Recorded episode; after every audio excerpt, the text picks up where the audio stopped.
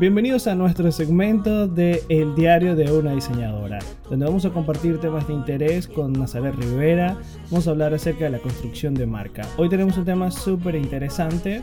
Días atrás hablamos o hicimos una encuesta en las historias de Instagram preguntando quién diseña. ¿Diseña Nazaret? ¿Diseña Yauner? ¿O qué hace este dúo dinámico en la construcción de marca? Bienvenida NASA a este diario de una diseñadora y bueno, queremos escucharte un poquito de ti. ¿Qué tal todo?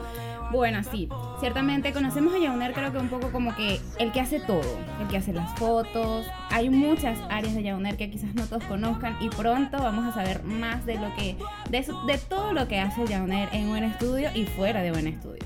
Pero les doy una no sé si tan buena o tan mala noticia, pero él no diseña, señores. La diseñadora soy yo.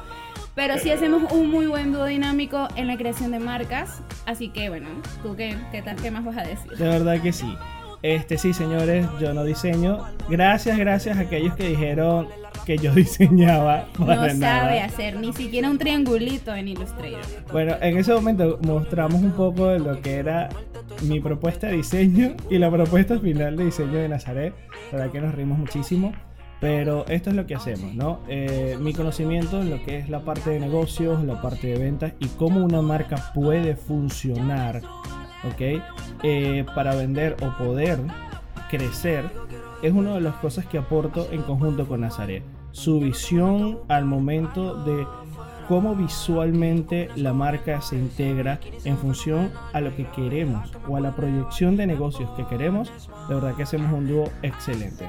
Es importante que cada marca sea esté muy unida, mejor dicho, a la visión de negocio que tú tienes para que pueda fluir, para que pueda cumplir su objetivo. Siempre decimos que creamos marcas que funcionan, no que te gusten simplemente. Así que nada, está muy atento a, todo, a todos nuestros tips y a todos nuestros nuevos episodios del diario de una diseñadora para que sepas más o menos cómo hacemos. Uno de los requisitos para trabajar con nosotros es aprender a leer jeroglíficos de nuestro querido CEO, Jauner Betancourt. bueno, mira, es verdad. Requisito principal, aprender a leer mis jeroglíficos. Pero después que los lees y los interpretas, hay mucho conocimiento y sabiduría en ese lugar. Así que bueno, nos despedimos en este diario de una diseñadora, NASA. Eh, te felicitamos por tu trabajo y bueno, un saludito. Chao, chao a todos.